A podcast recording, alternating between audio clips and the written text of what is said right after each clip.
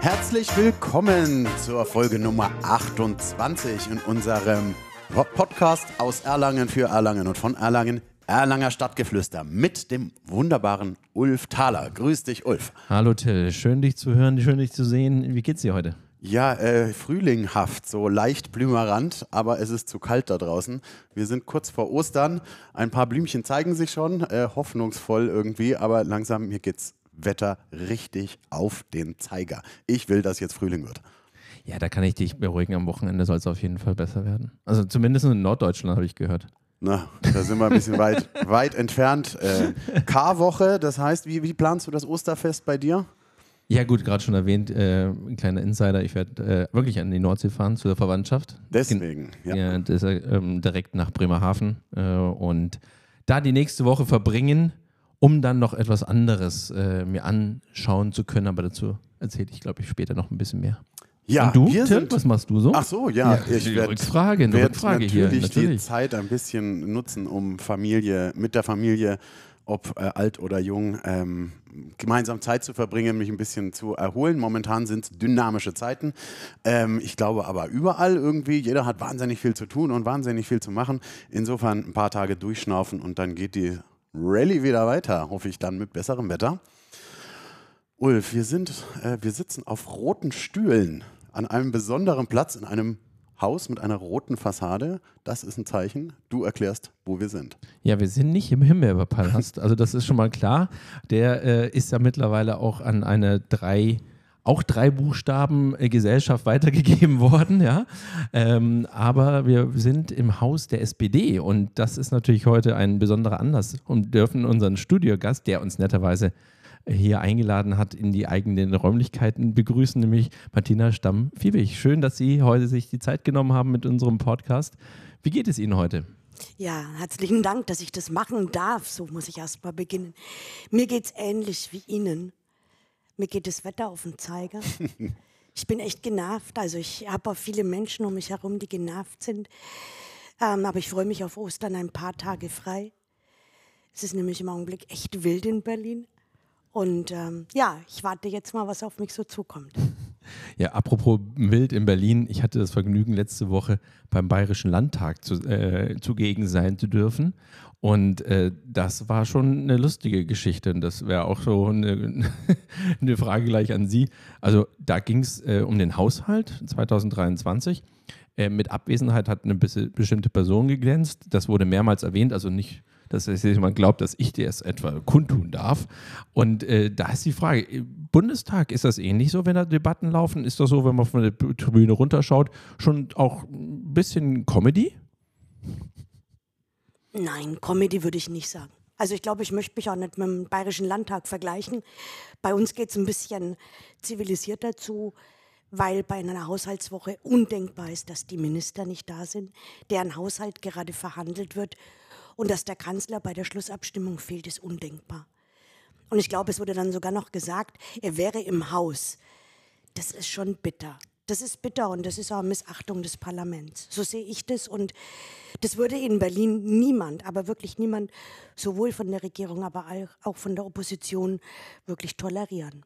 Das ist Bayern. Also wir reden, wir reden von äh, selbsternannten König Markus äh, Söder der nicht äh, anwesend war bei der so wichtigen Haus Haushaltswoche im Bayerischen Landtag. Ist das richtig? Genau, also, okay. also zum, äh, an dem Tag, an dem ich da war, das war der Dienstag, war er definitiv nicht da, wurde auch mehrmals von den verschiedensten Parteien, ähm, auch von der eigenen Partei erklärt, warum, weshalb, wieso oder gefragt.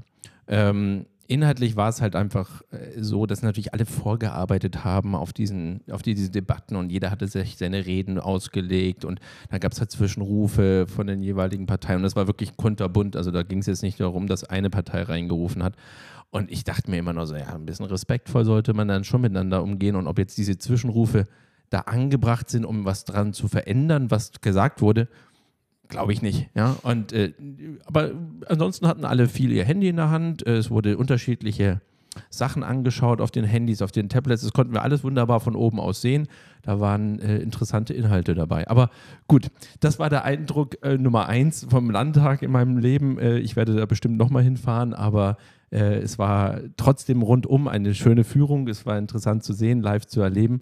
Jetzt kommen wir wieder zurück äh, in, die, in die Bundeshauptstadt Berlin. Jetzt äh, ist es ja so, dass wir hier in Erlangen eine wunderbare Zugverbindung haben. Das hatten wir natürlich auch schon mal thematisiert. Äh, daher die Frage, wie viele Tage sind Sie denn jetzt in Erlangen und wie viele Tage sind Sie in Berlin? Können Sie sich das gut einteilen? Ja, das geht wunderbar. Das ist ja schon weit im Voraus ist, ähm, festgelegt, wie viele Sitzungswochen wir haben. Heuer waren es 22, nächstes Jahr sind es 21. Dann kann man sich ungefähr ausrechnen. Wir haben zwar diese ungeliebten Doppelwochen auch manchmal, aber in der Regel eine hier, eine in Berlin. Ja, ich fahre Montag früh relativ zeitig, nicht immer um sechs mit dem ersten, aber ähm, und bin dann bis Freitag in Berlin und bin dann wirklich eine komplette Woche da. Ich versuche auch wirklich freitags heimzukommen, das ist mir wichtig. Ähm, und ähm, deshalb ist es wirklich gut machbar. Aber ich lade Sie ein. September ist Haushaltswoche in Berlin. Das wird bestimmt spannend. Da sind wir sofort dabei, Till. Also ja. Also da kommt, das lassen wir uns wirklich mal anschauen. Also ja. ich will den Vergleich mal sehen. Bist du dabei? Ja, also hochinteressant auf jeden Fall. Ähm, wo fühlen Sie sich denn also ist Berlin dann eine zweite Heimat geworden? Sie sind ja seit 2013 in Berlin als Bundestagsabgeordnete für die SPD. Fühlen Sie sich da in Berlin schon so zu Hause, dass Sie sagen, ach, äh, ist genauso wie die, die wirkliche Heimat oder ist es doch immer ein Gastspiel? Also man fühlt sich natürlich nach zehn, fast zehn Jahren schon ein bisschen, ja, man kennt sich aus, man kennt einige Stadtteile, wobei ich immer sage, diese Stadt ist so faszinierend und die kleine Großstädterin, ja, für die ist das schon was ganz Besonderes. Es gibt Stadtteile, da wenn ich zwei zusammennehme, dann haben wir mehr als Erlangen. Ähm, drei Stadtteile und ich habe den Landkreis noch dazu. Also das sind andere Dimensionen. Ganz einfach, ja. Eine Stadt mit fast vier Millionen Einwohnern. Ähm, das ist natürlich schon anders. Aber es ist eben auch das, diese Wahrnehmung anders, ja. Ich finde mal so toll, wenn ich heimkomme, sagt immer meine Tochter zu mir scherzhaft, na Frau Abgeordnete, wieder daheim. Mhm. In Berlin sagen 80 Prozent der Menschen zu mir Frau Abgeordnete. Ja, ich bin ja nur Ausschussvorsitzende, also ja, alles immer sehr, hm, das ist natürlich zu Hause anders, ja. Und manchmal steige ich schon aus diesem Zug aus und denke mir, daheim. Es ist schon was anderes und ich ähm, bin schon eine sehr heimatverbundene, muss ich auch zugeben. Das heißt, der Rückweg äh, aus Berlin ist dann schon auch so ein bisschen wieder runterkommen, wahrscheinlich noch ein bisschen was machen, aber dann, wenn man aussteigt, kann man wirklich den, die Tage, die man dann hier hat, genießen, je nachdem, wenn es jetzt ein Wochenende ist, aber unter der Woche hoffentlich auch. Nein? Nein. Nein. Also ich meine, schade, ich habe mir so schön vorgestellt, aber das ich, da irre ich mich. Also manche, ich, ich versuche mir manche Freiräume jetzt zu schaffen, zum Beispiel, dass ich Freitagabend, wenn möglich, keinen Termin mehr mache ja, weil man es auch nie weiß, wie man wegkommt. Nie.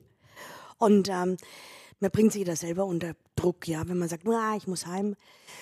Ähm, aber das Wochenende ist natürlich mit Terminen voll. Das ist das, ähm, was man jetzt ähm, wirklich vermehrt diskutiert, wie wir auch mit unserer Work-Life-Balance umgehen, wie wir bei uns Familie leben.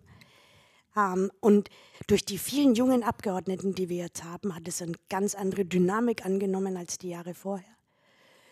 Als ich da ankam, waren ja meine Kinder schon im Teenageralter, Gott sei Dank. Und ich hatte Gott sei Dank sehr gute ähm, Eltern, also Großeltern für die Kinder. Aber es ist schon schwer, das irgendwie hinzubekommen. Und wir sind schon sehr atypisch unterwegs, ja. Wir können zwar bis neun im Bett liegen bleiben, sage ich, aber dafür sind wir bis nachts um elf, halb zwölf unterwegs. Das äh, ist in meiner Branche nicht unähnlich. genau. Aber ja, Sie haben schon angefangen, Außer, so einen dass kleinen. Du nicht mit dem Zug fährst, ne? Das ist richtig. Aber äh, Sie haben schon angefangen, so einen kleinen äh, Retrospektive zu geben. Mich und uns und bestimmt unsere Hörer auch würde es wahnsinnig interessieren, wie kommt man denn eigentlich dazu, diese Entscheidung zu fällen, ja doch auch in jüngeren Jahren zu sagen, ich werde Vollblut, Vollzeit Politikerin ähm, mein Ziel ist, die, die Bundespolitik gar nicht, auch trotz aller Heimatverbundenheit, dann zu sagen, ich will hier wirklich werken und wirken, ich will eigene Verantwortung übernehmen. Wie war Ihr Weg dazu? Jetzt werden Sie ein bisschen enttäuscht sein. Ich war nicht mit 21 am Kanzleramt gestanden und habe da gerüttelt. Nein, überhaupt nicht. Mhm. Also ich kam ganz, ganz klassisch in die Politik, wie viele Frauen in meiner Generation. Es war klassisch kommunal und es war klassisch Kinderbetreuung. Wird jetzt jeder lachen und wird sagen, na klar. Also ich habe noch wirklich dafür gekämpft, eine Langzeitgruppe im Kindergarten bis 14 Uhr zu bekommen, damit ich arbeiten gehen kann. Bin ja damals noch wirklich, ähm, wir sprechen jetzt mit über Mitte der 90er, ne? also wir sind nicht in den 70ern, so alt bin ich dann auch noch nicht, mhm. ähm, als Rabenmutter beschimpft worden, weil ich bis 14 Uhr eine Kita haben wollte. Hm? Das war schon grenzwertig. Und so kam ich in die Politik. Das war nie irgendwie so mein Plan. Aber natürlich als relativ junge Frau, Mitte 30, gerade zwei Kinder, kam ich in, diesem, in dieser SPD an und war natürlich, ja, also wow. Frau, zwei Kinder, wunderbar, bei Siemens, alles gut. So, alles schick. Das war die Erlanger SPD hier? Nein, das war die Landkreis-SPD. Ah, okay. Ich ja. ja lang, ich wohne ja, ja im Landkreis. Mhm. Und, und habe dann sofort ein Amt bekommen, habe sofort bei der Kommunalwahl kandidiert. So. Und ähm, wie der Weg so geht. Ich hatte nie daran gedacht, irgendwie ein überörtliches Mandat. Das war ganz weit weg. Und es war nie mein Plan. Also ich hatte viele Dinge mir ausgemalt, aber das hat nicht dazugehört. Und dann, wie es der Zufall so will, 2009 hat mich jemand gefragt, ob ich mir das vorstellen könnte. Ich hätte bis morgen Zeit. oh, okay. Ja, äh, ja, ja. natürlich. 24 ja. Hours. So, genau. So. Ja. Und dann habe ich gesagt, okay, das mache ich mal. Hm. Eine spontane Entscheidung, die Nein, dann lebens. ich habe die, hab die schon ein bisschen hin und her. Aber ich habe mir gedacht, Martina, du hast in deinem Leben so viele Dinge an dir vorbeigehen lassen, weil ich manchmal schon oft gehadert habe und geht es und Kinder und hm, und so typisch, sage ich mal, ein bisschen auch Frau. Klappt das alles? Geht das alles? Und ich habe wirklich mir an dem Abend überlegt, diese Chance wird nie wieder kommen. So. Und ähm, es war die beste Entscheidung eine der besten meines Lebens, weil ich ähm, trotz ähm, vieler Gedanken, ob ich das alles so hinbekomme und ob das klappt und ähm, ja, man hat dann schon ein bisschen so, ne? also ich bin nicht die, die wo sagt, ja, hurra, hier bin ich und wird alles gut gehen, aber ich habe das dann gemacht und ähm, war die, wirklich eine der besten Entscheidungen. Das ist auf jeden Fall nicht nur schön zu hören, sondern ähm, wenn ich da so raushöre, haben Sie ja sozusagen, bevor Sie diese Entscheidung getroffen haben, auch schon sehr, sehr viel Zeit investiert in alle Richtungen. Also einerseits natürlich das beruflich, was Sie gerade erwähnt haben, aber jetzt wissen wir beide oder alle, glaube ich, hier am Tisch, ähm, weil wir Kinder haben, dass ja die zwei Kinder, die Sie angesprochen haben, auch ihre Zeit natürlich gebraucht haben und dann später die sportlichen Aktivitäten oder irgendwelche anderen Aktivitäten dazugekommen sind, wo man auch hinfahren durfte und abholen durfte. Jetzt ist das ja in Summe ein Fulltime-Job gewesen, schon zu der Zeit, als Sie damals äh, sich entschieden haben. Das ist ja heute nicht anders gewesen. Das, was ich vorhin ja meinte damit, ist, dass wenn Sie nach Hause kommen, dass Sie die, Beine hochlegen können. Das wissen wir ja alle, dass nicht das der Fall ist, dass Sie das gar nicht können, weil so viele um Sie herum sind. Jetzt machen Sie das im Bund seit zehn Jahren plus jetzt rechnen wir wohl die 20 Jahre davor auch oder 15 Jahre mindestens noch mit dazu, wenn wir rückblicken Mitte der 90er nehmen machen Sie das schon über zwei Jahrzehnte. Und da ist jetzt so meine Frage an Sie, da bedarf es ja nicht nur eines, eines gewissen Impulses und einer Grundfreude auf das, was Sie tun, sondern wie, wie wuppen Sie das denn Ganze? Also wie schaffen Sie das, alles unter einen Hut zu kriegen? Also inzwischen ist es so, dass die Kinder groß sind. Jetzt ist es eigentlich kein Thema mehr. Ich beneide mich manchmal dafür, weil ich in kein Loch falle. Also ich habe diese Abnabelung der Kinder, das habe ich relativ gut hinbekommen, weil ich einfach einen ausfüllenden Job habe. Ja. Und das macht es einfach leichter. Ich glaube schon, dass ähm, man vieles machen kann, wenn man das will. Und natürlich hatte ich auch Abende, wo ich am Couch saß und habe überlegt, wann warst du das letzte Mal im Kino? Und dann hat meine Tochter gesagt, wie, der Film ist schon so alt? Dann kriegt man schon mal, also es rückt natürlich vieles in den Hintergrund. Und ich würde lügen, wenn ich jetzt sagen würde, ich habe mich in der Zeit irgendwie gut um Hobbys kümmern können. Wenn mich damals immer jemand nach Hobbys gefragt hat, habe ich geantwortet, wollen Sie jetzt eine ehrliche Antwort oder nicht? Ja, weil eine Mutter von zwei Kindern mit dem Job, Mama-Taxi, wie Sie gerade angesprochen haben, mit all dem, was drumherum geht. Eine Beziehung hat man bestenfalls auch noch, die pflegt man auch noch. Ja. Ich war auch durchaus noch in der Lage, ab und zu zu kochen und dann Kuchen für die Schule hinzubekommen. Also, das ist schon ein Fulltime-Job. und dann bleibt da keine Zeit mehr, ja. Also ich war glücklich, wenn ich ab und zu mit den Kindern Fahrrad fahren konnte. ja, das ist die Wahrheit. Also ich komme eben auch aus einem Haus, wir hatten keine Zugehfrau, wir hatten niemanden, der uns daheim irgendwie unterstützt hat. Und irgendwie hast du im Kopf, das musst du ja irgendwie auch alles selbst irgendwie hinbekommen. Und das ist schon ein anderer, ein anderer Anspruch zu sagen, trotz alledem möchte ich aber nicht von draußen so betrachtet werden, so, naja, dann bringt sie den Kuchen vom Bäcker mit, ja. Also, Sie kennen all diese ganzen Geschichten und Vorurteile, aber dem will man ja irgendwie allem aus dem Weg gehen. Und da war echt wenig Zeit. Jetzt wird es ein bisschen besser. Jetzt, ja, noch, noch mal nachhaken. Also Auszeiten sich nehmen, wieder was auch für die Gesundheit zu tun, beziehungsweise ein Ausgleich zu dem ganzen Trubel, den, der jeden Tag auf sie einprasselt. Ähm, wie können Sie sich das nehmen? Und gerade das Thema Gesundheit ist Ihnen ja privat genauso wie beruflich sehr, sehr wichtig. Wie, wie schaffen Sie da, sich doch Freizeiten zu schaffen?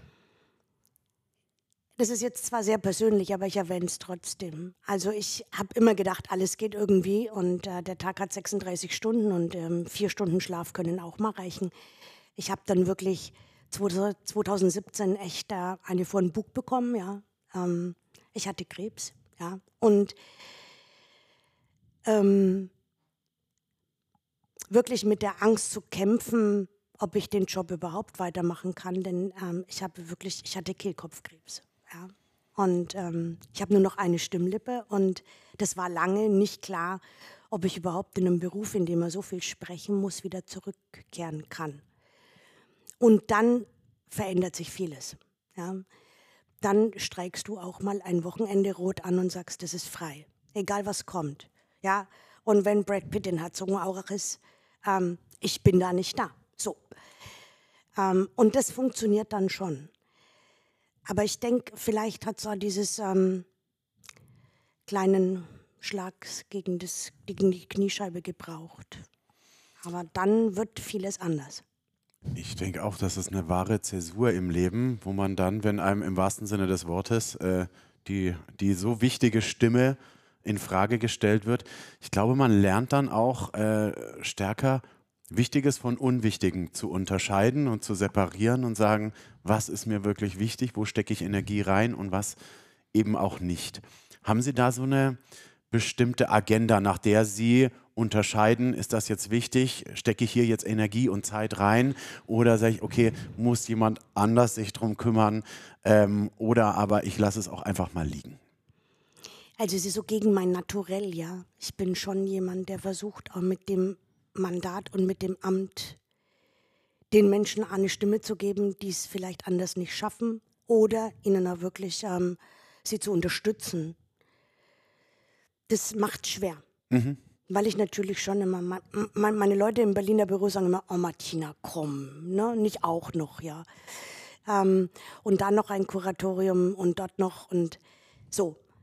Kann man natürlich sagen, ja, kann man von der Sozialdemokratin irgendwie so erwarten, aber das ist schon noch ein Problem. Also dieses Nein sagen fällt mir immer noch schwer.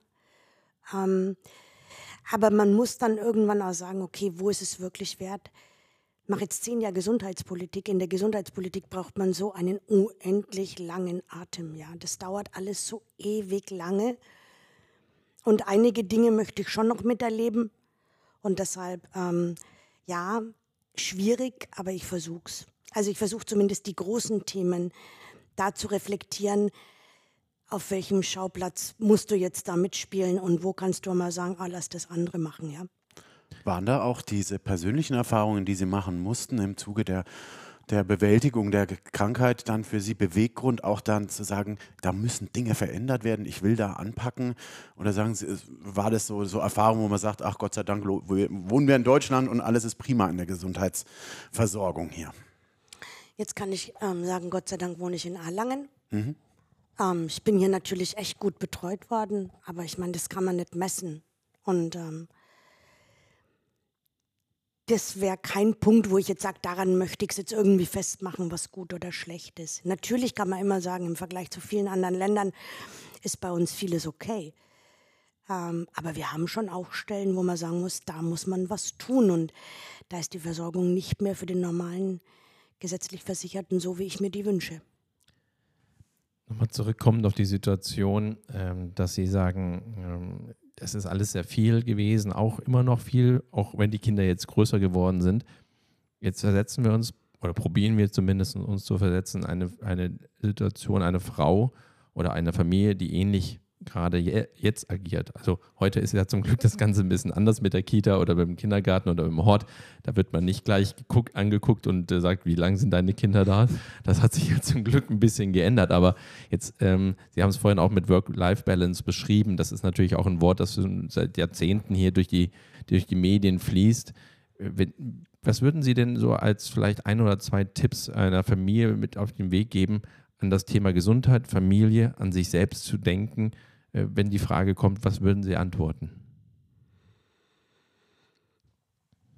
Also das ist so, so, eine, so eine umfassende Frage, da bräuchte ich wahrscheinlich jetzt eine Stunde, um die zu beantworten. Aber es geht einfach darum, dass man sagt, okay, natürlich ist es erst einmal diese Arbeitsteiligkeit, die heute ganz anders wahrgenommen wird auch, ja. Also mein Vater sagte immer, es wäre undenkbar gewesen, dass er mich ähm, im Kinderwagen durch Bruck geschoben hätte, ja. Dann sind meine Kinder geboren, da war das ganz normal, aber ein Mann, ein Mann, der, der Fenster geputzt hat, der wurde schon irgendwie komisch angeguckt, ja. So, haben wir alles Gott sei Dank hinter uns. Aber diese Teil Arbeitsteiligkeit macht ja noch lange nicht, dass ich sage, man schafft sich damit mehr Freiraum. Es wird halt verteilt. Ich glaube, dass es dieser Anspruch heute ist, alles in kurzer Zeit irgendwie hinzubekommen. Und das ist das größte Problem. Also ich habe früher immer gelächelt, wenn mir Kolleginnen und Kollegen bei Siemens gesagt haben, ah, wir haben unsere Kinder schon während des Studiums bekommen. Habe ich gedacht, um Gottes Willen, Albtraum. die haben mir alle erzählt, es war die beste Zeit. Irgendeiner hatte immer Zeit, um auf die Kinder aufzupassen. Und natürlich bist du vor der Phase, wo du meinst, du musst ja irgendwie dich im Beruf jetzt irgendwie etablieren. Also dumm ist das nicht. Spricht halt dagegen, dass man heute immer später Eltern wird. Also wir haben das irgendwie alles umgekehrt und umgedreht. Und jetzt versuchen wir zwischen 30 und 40 alles zu machen. Das funktioniert nicht. So. Und also ich sage mal, natürlich kann man heute vieles irgendwie verändern und kann tauschen und kann sagen, ja, und wir haben jetzt da und Elternzeit und hast du nicht gesehen. Aber dieser Anspruch in diesen zehn Jahren, also alles hinzubekommen, der macht uns meiner Meinung nach echt an vielen Stellen mürbe. Und ähm, das ist so dieses Entschleunigen in dieser Zeit, das müssen viele wieder lernen. Und jetzt komme ich wieder zum Anfang. Natürlich gehört heute in einer Familie ist A und O, ist ähm, Bewegung und Ernährung. Wenn du das noch einigermaßen hinbekommst, dann hast du eigentlich schon viel für dich und diese Familie getan. Was wir ja immer sehr interessant finden, ist, wenn jemand so wie Sie zwei ähm, zwei Wohnsitze, sage ich mal, habe, zwei Heimaten, davon eines Erlangen. Das bedeutet nämlich, dass man am Schluss ja etwas weniger betriebsblind ist, sagt man bei den Unternehmern. Sprich, man hat einen anderen Blick auf die eigene Heimat und die eigene Stadt. Finden Sie denn, Erlangen bräuchte ein bisschen mehr Berlin in seiner, Serie, in seiner Seele? Nein, Berlin nicht. Aber sie kriegen außer dem Blick auf Berlin ja auch den Blick auf alle anderen Bundesländer. Was glauben Sie, wie oft ich höre, ach Martina, du Erlangen, bitte, ja? Die Insel du, der Seligen. Hast du Sorgen? Habt ihr irgendwas, was es nicht gibt? Ich, ich bin schon immer irgendwie so, ich mich melde so, ja, ja, Erlangen. So. Ich sage immer, es gibt mehr als Wissenswertes über Erlangen, aber das ist einfach der Blick auf diese Stadt. Und wenn ich dann sehe, was wir haben, was andere nicht haben, dann wird man auch ein bisschen zurückhaltender. Ja? Uns geht es im Vergleich zu vielen anderen wirklich gut. Und jetzt nehme ich nicht, ähm, ja, ich will jetzt nicht ähm, Maxloh, Duisburg äh, bemühen, nein, das meine ich nicht. Aber im Vergleich, wenn ich sehe, wie unsere Kommunen ähm, Investitionen tätigen können, wenn ich sage, ach, wir bauen jetzt einmal schnell ein neues Gymnasium. Was macht ihr? Ja, äh, wie alt ist es? Also man merkt schon, dass man natürlich in einem ganz anderen finanziellen Rahmen auch ist. Mit all den anderen Dingen, die es da nebenbei gibt. Aber ich glaube schon, dass wir für diese kleine Großstadt echt viel zu bieten haben und dass wir uns manchmal selbst klein machen. Ja, da ist wohl was dran. Also wir wissen ja, wie auch der Titel unseres Podcasts sagt, sind wir ja bekennende Erlanger-Fans und ähm, ja, gebürtig hier aufgewachsen hier und versuchen natürlich diese eben dieses, diese Rolle Erlangens doch ein bisschen weiter in die Welt hinaus zu strahlen. Was aber Erlangen nicht hat, ist ein anständiger öffentlichen Nahverkehr in Form von äh, S-Bahn oder dergleichen. Jetzt gab es, äh, lieber Ulf, äh, in den letzten Tagen einen, ja, ich würde mal fast sagen, in Bezug auf die Stadt-Umlandbahn, die geplante, einen Gamechanger. Hast du davon gehört? Naja, also Social Media verfolge ich, glaube ich, schon ab und zu mal. Also so ein bisschen habe ich es schon mitbekommen. Äh, wobei das Thema S-Bahn ja, glaube ich, ganz okay ist. Aber ich gehe mal davon aus, du hast das Thema Stupp äh, genau. entdeckt. Genau. Stadtumland nicht entdeckt. Also neu, neu, Neuigkeiten mitgebracht, sage ich mal so. Ja, die Neuigkeiten kamen direkt aus dem Rathaus von unserem Oberbürgermeister Dr. Florian Jannik. Der hat da äh, bekannt gegeben, dass ähm, die Förderung der Stadtumlandbahn sich jetzt also massiv äh, realistischer wird und in Form von 90 Prozent der anstehenden Investitionen werden über Mittel des Bundes und des Landes abgewickelt werden können. Das heißt, äh, auf der Stadt ähm, bleibt übrig ähm, ein, ein Berg, sage ich trotzdem noch, von etwa 500 Millionen Euro, so wie er das bekannt gegeben hat.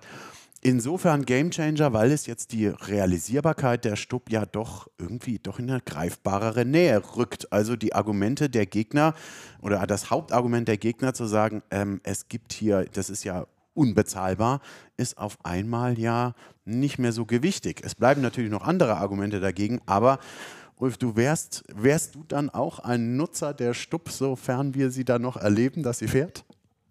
Also, ich werde sie auf jeden Fall mal ausprobieren. So ist es nicht. Ich fahre ja auch, wenn ich jetzt mal von Nürnberg aus irgendwo in die Welt fliege, nutze ich den 30er, also den Bus, weil der fährt direkt bei uns kurz vor der vor der Haustür zum Terminal One. So, also da brauche ich äh, kein Taxi nehmen, da brauche ich niemanden bitten, mich hinzufahren. Da packe ich meine Familie und wir fahren, laufen mit dem Klock, Klock, Klock, Koffer vor und zack. Von daher, soweit ich ja weiß, soll ja die Stub auch unter anderem nach Nürnberg führen, äh, beziehungsweise nach Thon, aber auch in die ländlichen Gegenden Richtung Eckental, Richtung Herzogenaurach. Also nicht falsch verstehen, bitte.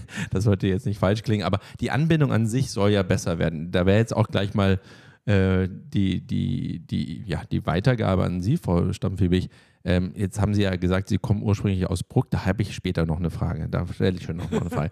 Also da sind wir noch nicht durch. Aber ah. jetzt leben Sie ja nicht mehr direkt im Zentrum von hm. Erlangen. Jetzt kombinieren Sie doch bitte mal diese Informationen, die Till gerade uns mitgegeben hat, dass das realisierbar ist, mit dem, wo Sie gerade wohnen vielleicht. Kommt sie da vorbei? Nein. Okay, schade. Mandorf kommt sie nicht vorbei, aber die braucht sie auch nicht. Aber ich ähm, bin ein Fan der Stub seit hm, 30 Jahren. Darüber, so lange reden wir darüber.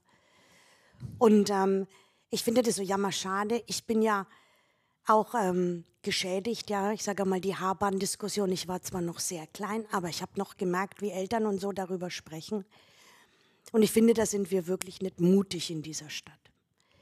Ich kann mich auch noch an die erinnern, die unbedingt diese IC-Strecke verhindern wollten. By the way, ne, spricht heute niemand mehr davon. Ja, ja. Jetzt sind wir alle glücklich und es geht kein Flug mehr von Nürnberg nach Berlin. Aber das sind Dinge, die werden eben dann mit der Zeit ähm, überholen sich. Ich glaube, dass wir andere Verkehrsmittel brauchen. Und jetzt sind wir aber bei dem Punkt. Jeder würde sagen, ja, Klimawandel, hm, Umdenken, ja. Und dann kommt das große Aber. Und das höre ich bei den Stromtrassen, das höre ich bei Windrädern, das höre ich bei allem, was dann so diskutiert und was in die Umsetzung geht.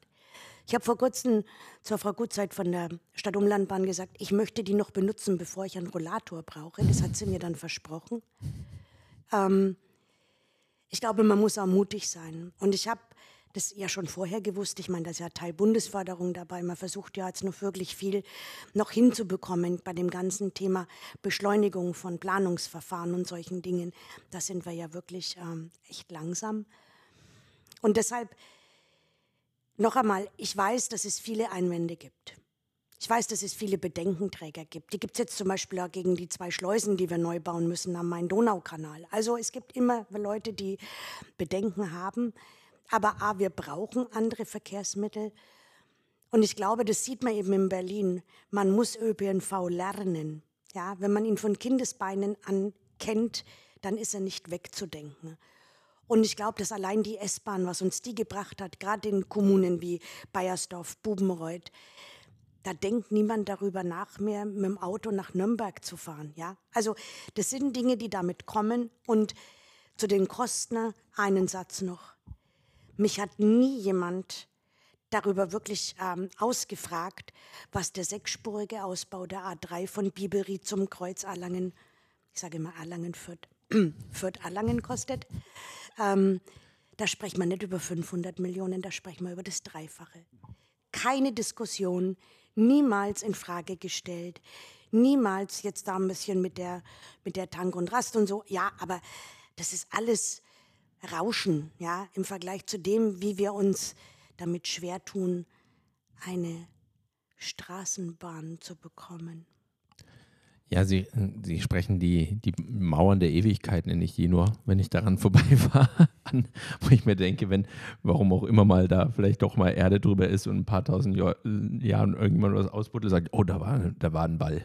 Da war, also da war auch eine Burg in der Nähe. Ja, die ist ein paar Kilometer weiter weg, weil das Ding ist ja massiv ohne Ende, dieses, unter anderem dieses Kreuz. Aber jetzt nochmal zurückkommen zu, zu der Stupp. Ich meine, Schüler fahren jeden Tag mit dem Bus in die Schule. Also jeder von uns hat es wahrscheinlich auch mal gemacht, ähm, eine Straßenbahn zu haben, die einfach den, den, den Verkehr nochmal leichter durch die Stadt bringt, ist eine tolle Idee. Vor allem, jetzt wissen wir das vielleicht alle drei, aber nicht alle draußen. Es gab ja schon mal eine eine Straßenbahn, die übers Zollhaus Richtung Buckenhof rausgeführt hat. Ich weiß nicht genau, bis wohin sie ging bis damals. Neunkirchen am Brand. Bis ja. Neunkirchen sogar, so. Und dann fragt sich jeder, wo ging denn die damals lang und wo sollte denn das heute da sein? Ja, welche Überraschung.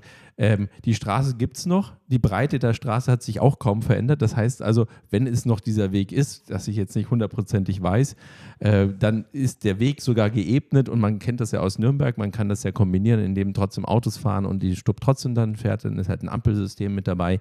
Äh, da gibt es auf jeden Fall eine Lösung. Ich finde, äh, es würde definitiv äh, vieles entlasten. Und ich denke in erster Linie an die Leute, die Schüler sind, an die Studenten, die eben noch kein Auto haben. Und wenn man das heute auch sieht, die Veränderung der, der jungen Generation, die, die schreien nicht mehr, ich brauche ein Auto mit 18. Die meisten sagen, ey, passt schon, der gibt mir ein bisschen mehr fürs Studium oder für die Ausbildung.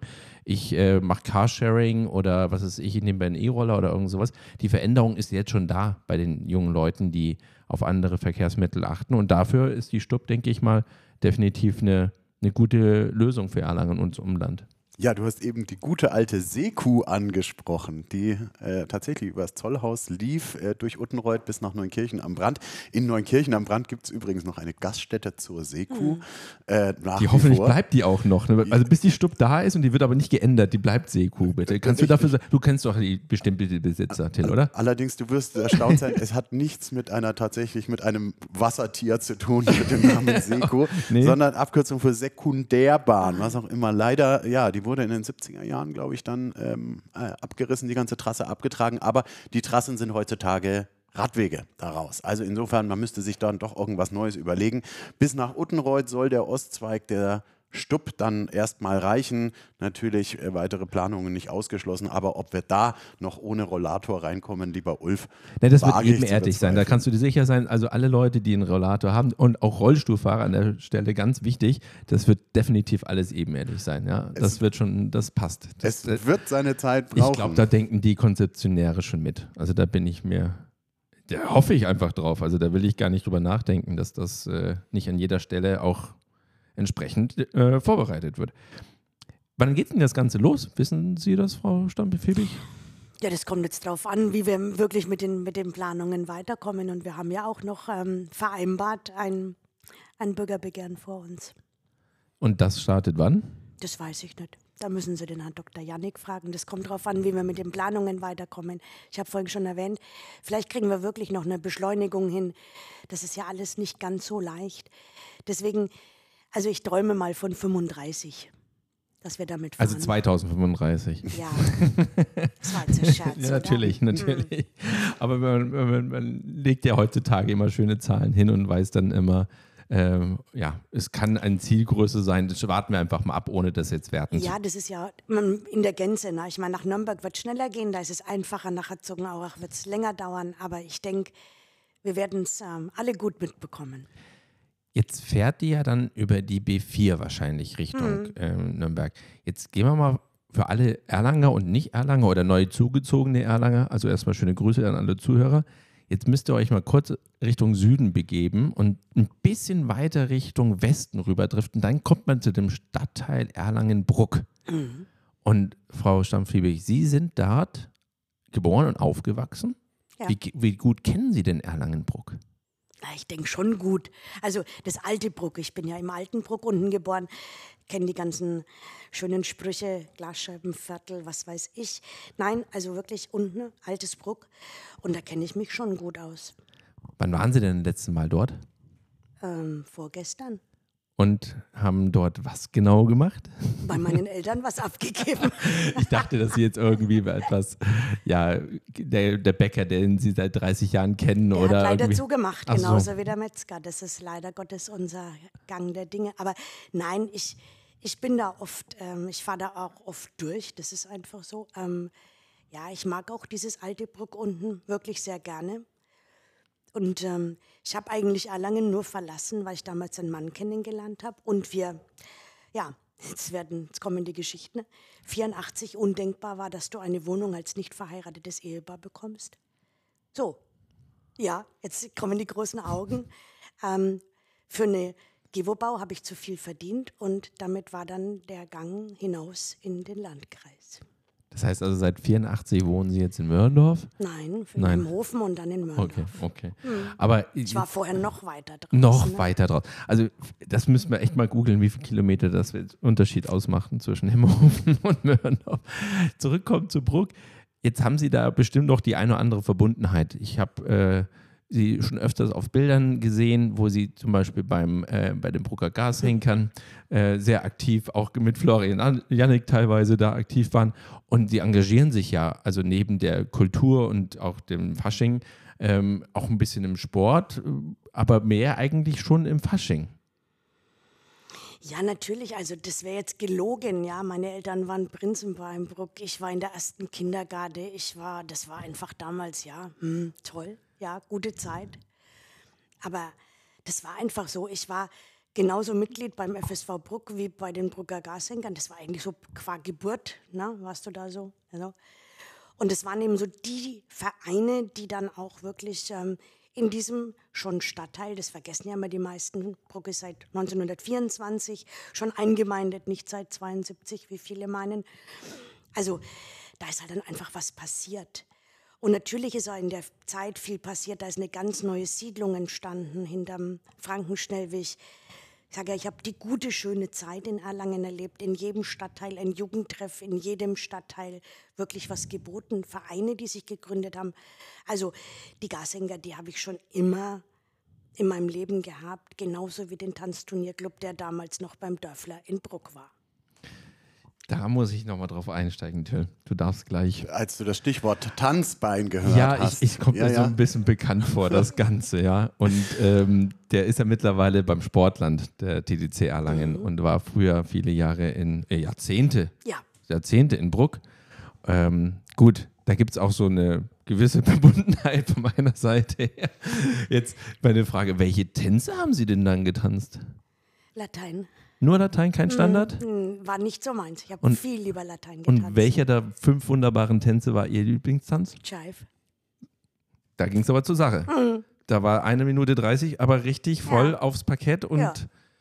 schwing dein Bein. Ja, wenn du auch fünf Minuten Gardetanz machen kannst, war das kein Problem. Also das war so zum Ausklingen lassen. Nach dem Gardetanz noch gemütlichen Schein nein, hinterher. Nein, umgekehrt. Nein. Umgekehrt. Ja, und haben Sie dann äh, auch bei Turnieren bestimmt getanzt, aber ja, haben aber Sie auch Meisterschaften? Na, leider nicht lange. Ich hatte leider einen Partner, so oft in dem Alter mit zwölf, der dann aufgehört hat. Mein Bruder war nicht zu begeistern und damit war meine Karriere beendet. Von dem bunten Faschingszeit über das Tanzband schwingen, fällt mir die Überleitung jetzt ja sehr leicht. Und ja. zwar sind wir ja in Richtung, sagen wir mal, wir hören sie schon leise rufen, die fünfte Jahreszeit in Erlangen, wo es auch viel um Spaß und bunte Zeit und Tanz vielleicht auch geht, die Erlanger Bergkirchweih. Sieben Wochen ist es. Na, morgen. Also wir haben ja heute Dienstag, das sagen wir jetzt einfach mal so. Am Mittwoch vor Ostern sind es genau noch 50 Tage. 50 Tage bis zur Erlanger Bergkirchweih. Haben Sie, Frau äh, Stammhübig, denn eine besondere Tradition oder gibt es da eine Tradition der Erlanger oder auch der Landkreis SPD in Bezug auf die Erlanger Bergkirchweih? Nein, es gibt keine solche Tradition, wie Sie das meinen, wie das andere pflegen. Wir treffen uns, wir haben aber unterschiedliche Tage. Aber ich sage immer, ich bedauere es, ich kann den großen Bergschein nicht mehr machen, weil ich meistens die Bierprobe an eine Sitzungswoche fällt. Also es war bisher immer so. Das, das einfach, müssen wir ändern. Es ist schrecklich. An wen dürfen wir uns so. da wenden? Damit Sie kommen dürfen, weil das ist ja Bundestagspräsidentin Bärbel Baas. Ja. Schreiben Sie der mal. Okay, mache ich. Also, ähm, deswegen schaffe ich es nicht mehr. Aber es ist schon so, das ist für mich schon ähm, ja, so ein Stück Erlangen. Man trifft viele alte Bekannte, viele Gesichter aus der Jugend, aus Jugendtagen. Ja. Ja. ja. Ähm, Fällt ja, Ihnen da gerade jemand ein? Naja, es ist, es ist mittlerweile schwieriger, weil mich mittlerweile viel mehr Leute ansprechen, als das früher der Fall war. Und bei manchen, ja, jetzt muss man schon mal ehrlich sagen, ne, nach 40, 45 Jahren, wir waren in der Grundschule und ich so, hm, ja. Manchmal schon schwierig, aber es ist wirklich so. Also es kommen ja wirklich viele, die weit weg wohnen, wirklich nur zur Bergkirchweih. Und das ist schon ähm, was Besonderes werden dann da auch Fotos gezeigt, wenn es heißt, wir waren in der Grundschule. Bei den Fall hatte ich neulich mal, wo echt jemand auf mich zukam und gesagt, wir waren doch mal in der Grundschule. Ich so, mhm.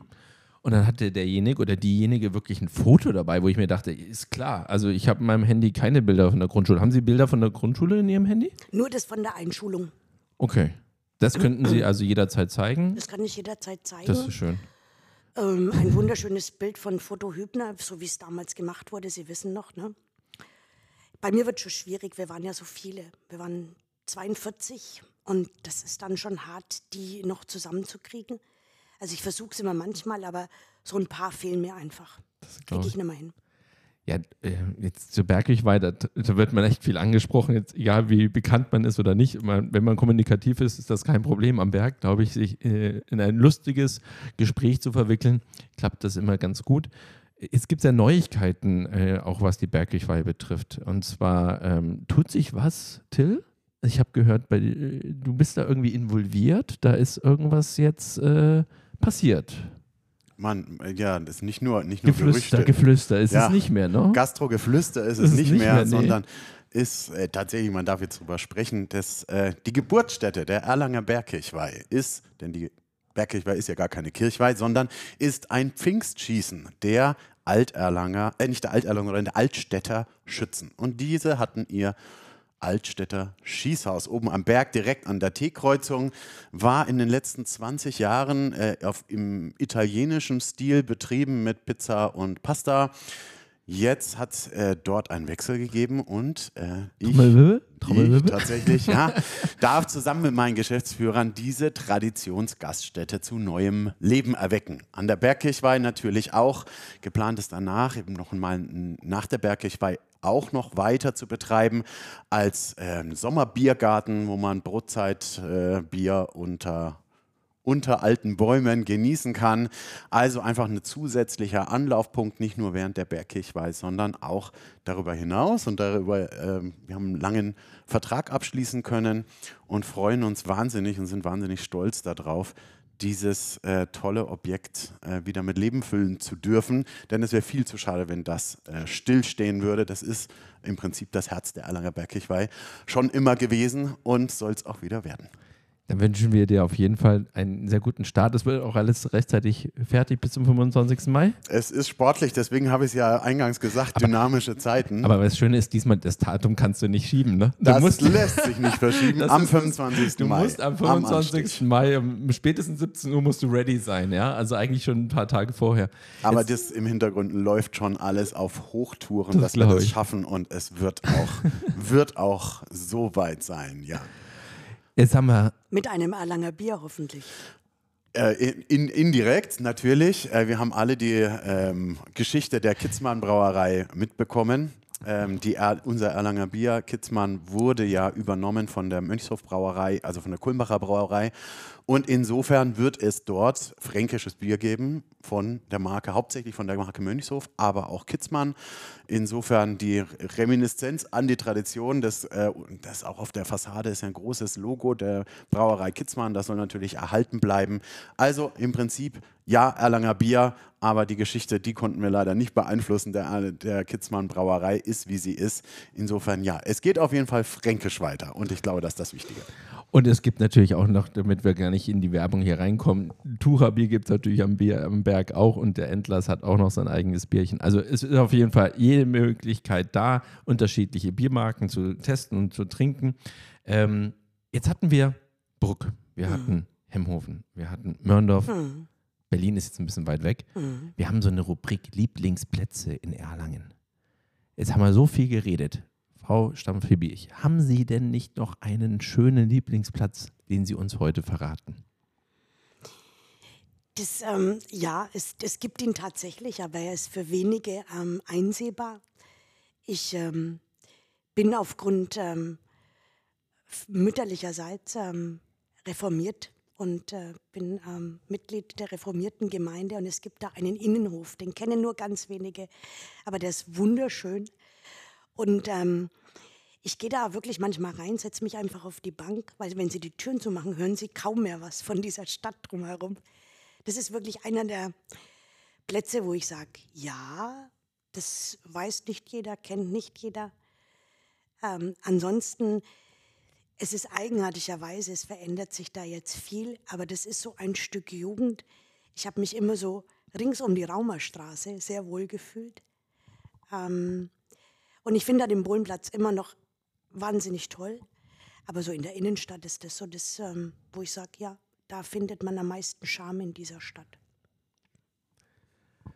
Till, Folge 28 unseres Erlanger Stadtgeflüsters. Ja, es war ein tolles Gespräch. Frau Stampfiewig, vielen, vielen Dank für diese Einblicke in Ihr politisches Wirken, in Ihr äh, privates Leben, Ihren Werdegang.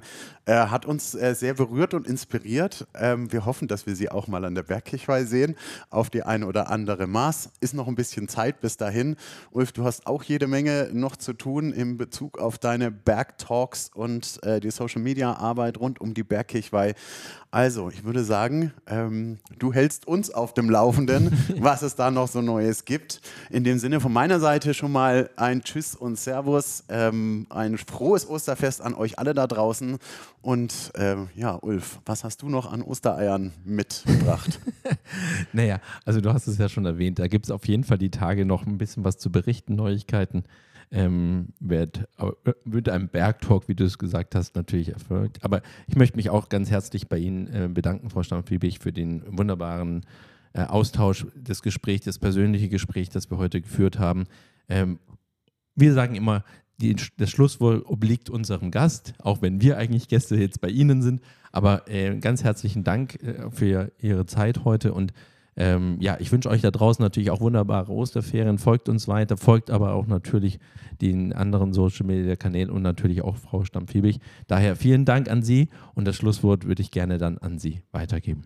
Ja, ich kann mich mit den Wünschen nur anschließen. Ich wünsche schöne Ostern. Ich freue mich, dass man so ein bisschen plaudern konnte. Ich meine, das ist ein Format, was man nicht jeden Tag als Politiker hat, wo man eher ein bisschen gepiesackt wird. War sehr angenehm. Herzlichen Dank dafür und gute Zeit wünsche ich. Vielen Dank. Bleibt gesund, stabil und alles Gute. Bis bald. Macht's gut da draußen. Ciao, ciao.